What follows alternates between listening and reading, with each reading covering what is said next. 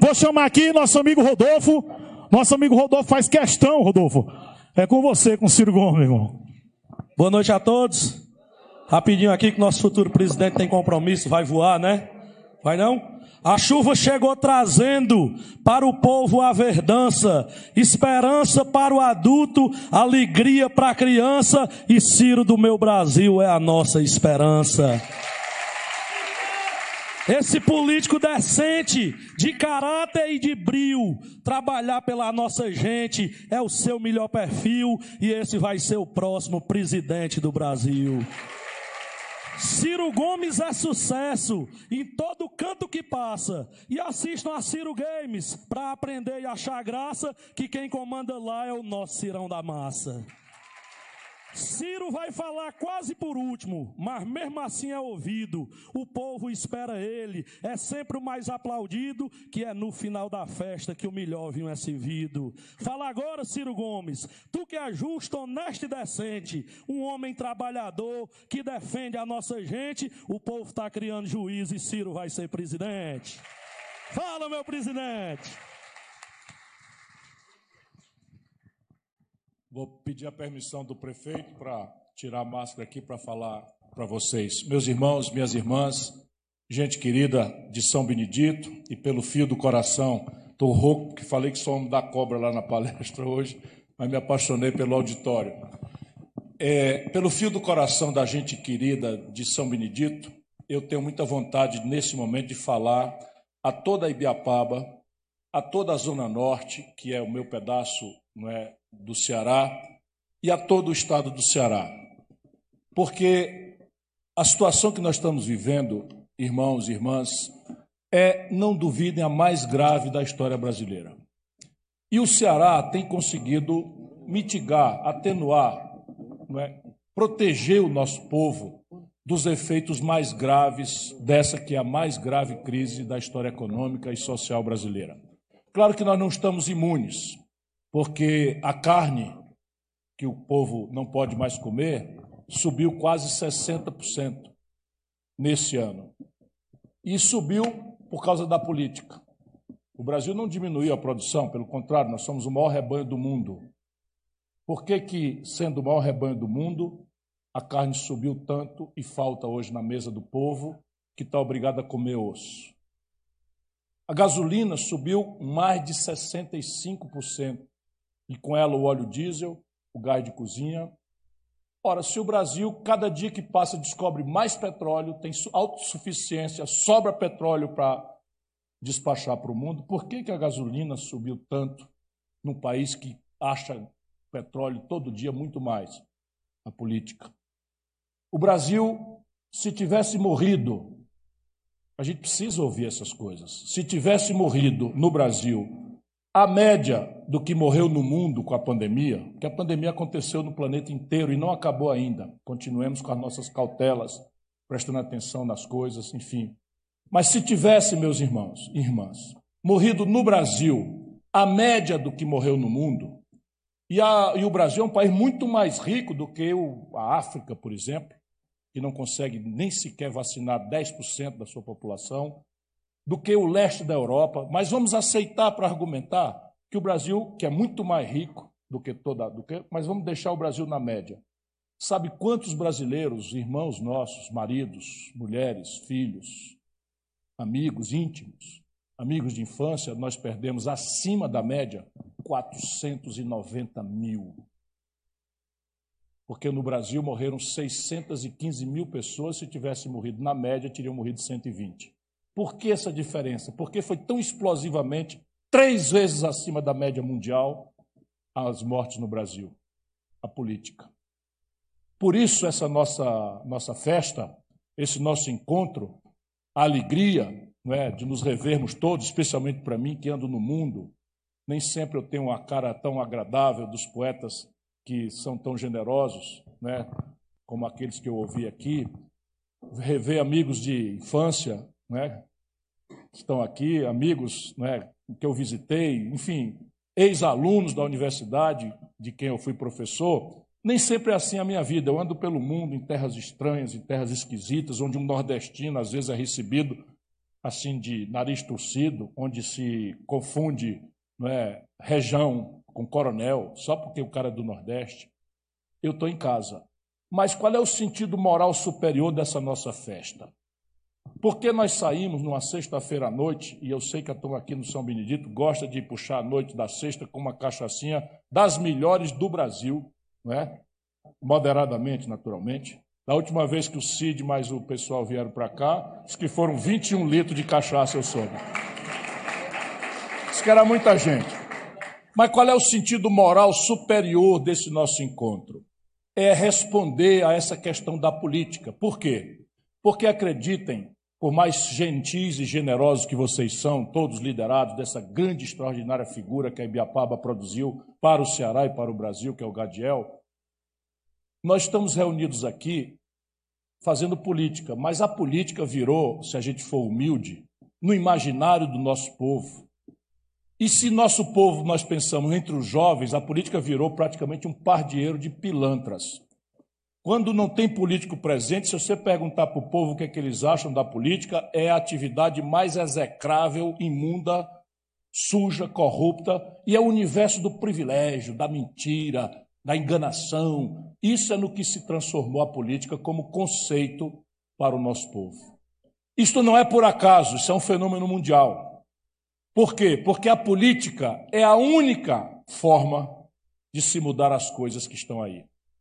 No Brasil, meu caro Saul, jovem talentoso prefeito, em cujo nome eu quero cumprimentar todos os prefeitos, ex-prefeitos que estão aqui, não sem saudar o meu mais querido de todos, e eu não estou cometendo nenhuma indelicadeza em dizer que é o meu irmão caçula, o Ivo Gomes, né, que é o queridinho do irmão mais velho.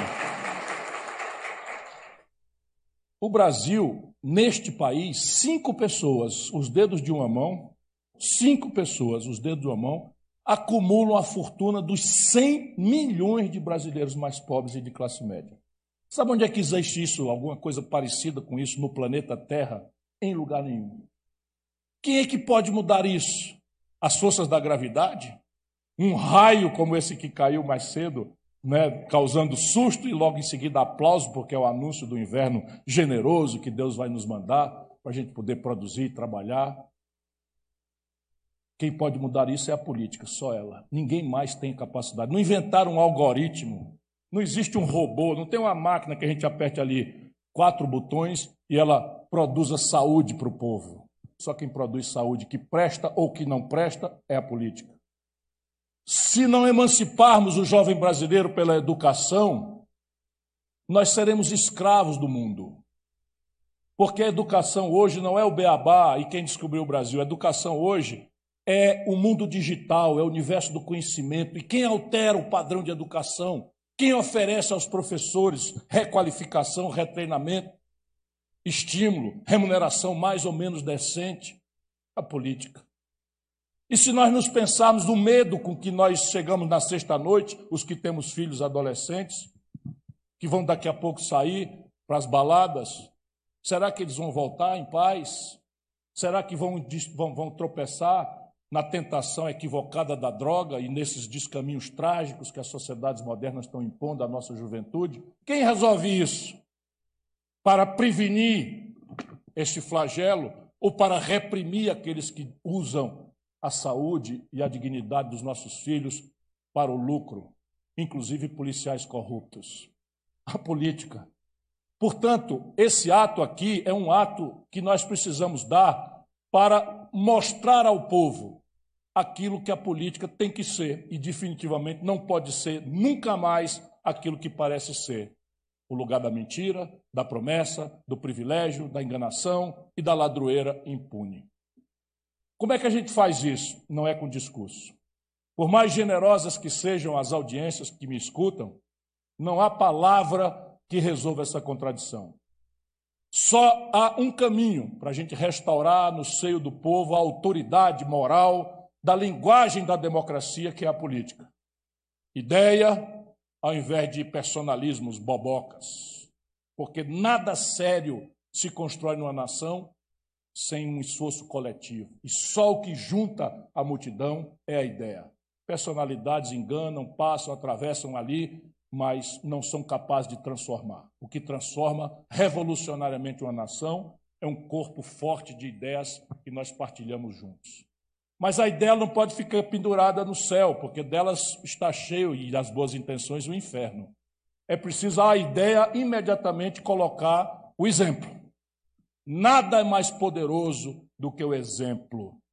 E o que o povo quer é exemplo de decência ao invés de discurso contra a corrupção. Vocês já viram algum político falar a favor da corrupção a propósito? Olha o que está acontecendo com o Brasil. O Bolsonaro metia a mão no dinheiro dos funcionários fantasmas, roubava dinheiro da gasolina com recibo fantasma de posto de gasolina e se elege esculhambando a corrupção do PT. Percebe? Mas, mas discurso nenhum político deixará de fazer. É preciso ter exemplo. É preciso que a gente possa dar a cada palavra a exemplaridade da prática, do conteúdo e do fato. A ideia que comove, o exemplo que testifica e dá autoridade. Mas isso também não é suficiente. Olha como é complicada a tarefa. É preciso militância. É preciso trabalhar, é preciso amar as pessoas, é preciso aceitar com humildade que as pessoas digam: político, tudo ladrão, chegou a época da eleição, já vem prometer de novo. Não é assim que acontece quando a gente sai pedindo um voto por aqui ali? Paciência, sejamos humildes, nosso povo está machucado. Mas se a ideia nos anteceder, se o exemplo der autoridade, a nossa militância será reconhecida. Essa é a homenagem singela que eu vim fazer a um jovem extraordinário talento que a jovem geração de políticos do Ceará produziu, que é você, meu companheiro, meu amigo Gadiel. Porque o Gadiel, o Gadiel é trabalhador pra cacete. Agora vamos falar aqui a linguagem que falam os ingleses lá no, no parlamento inglês. Trabalha muito, é dedicado, não mede distância.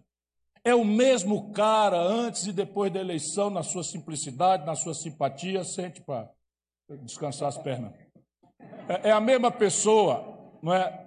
Tem um charme inexcedível, carisma, não é? O sorriso generoso, não dobra esquina, conversa e trata os adversários a um ponto tal que o adversário está até pensando em votar nele.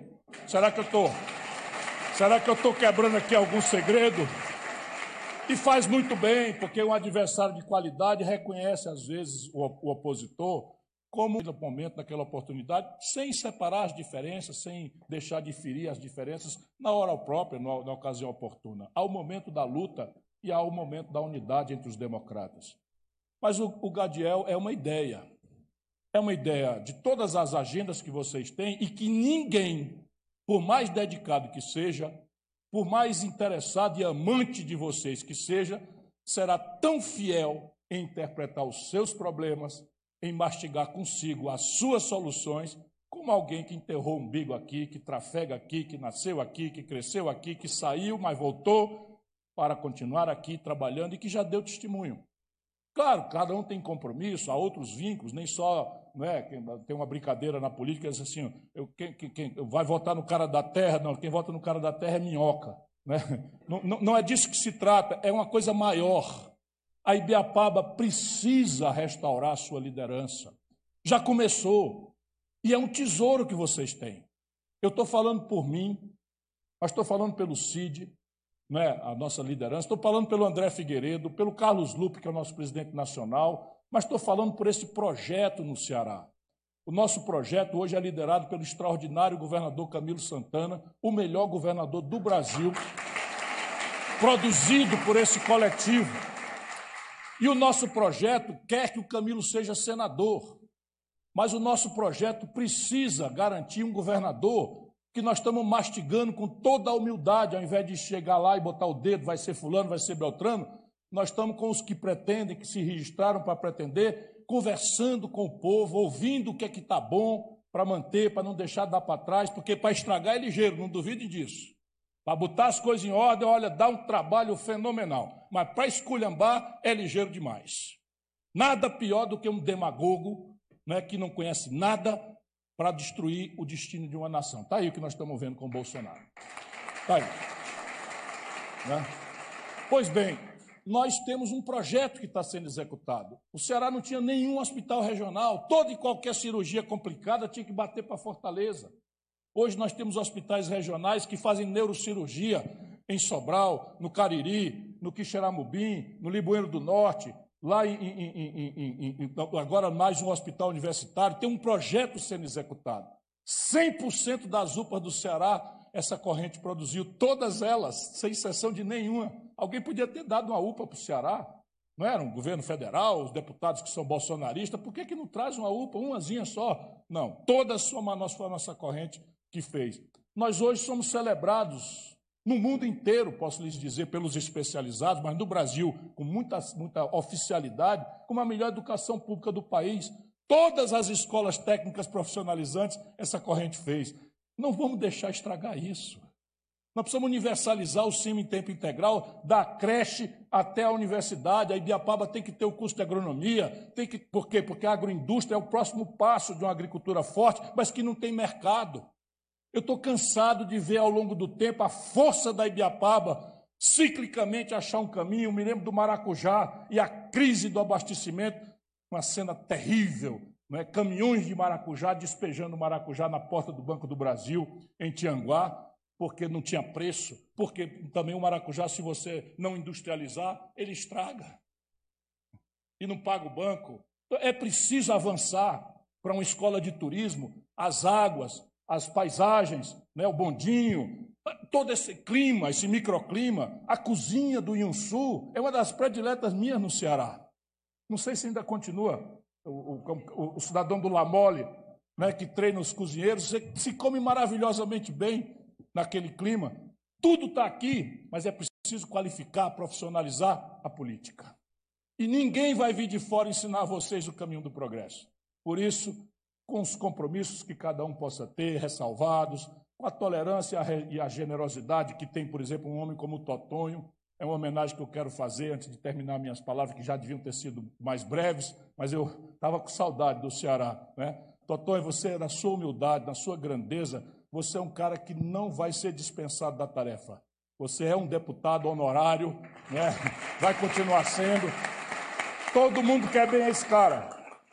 Todo mundo quer bem a ele. Ele dizia que ia lá toda semana, mas os deputados não são recebidos. E ele era por esse jeito dele, humilde. Né? Não, então eu volto para agradecer. Vocês ouviram ele dizendo aqui, tal. Uma homenagem justa que você faz. Meu caro Chiquinho, o PCdoB sempre foi nosso companheiro na construção desse projeto. A vida inteira.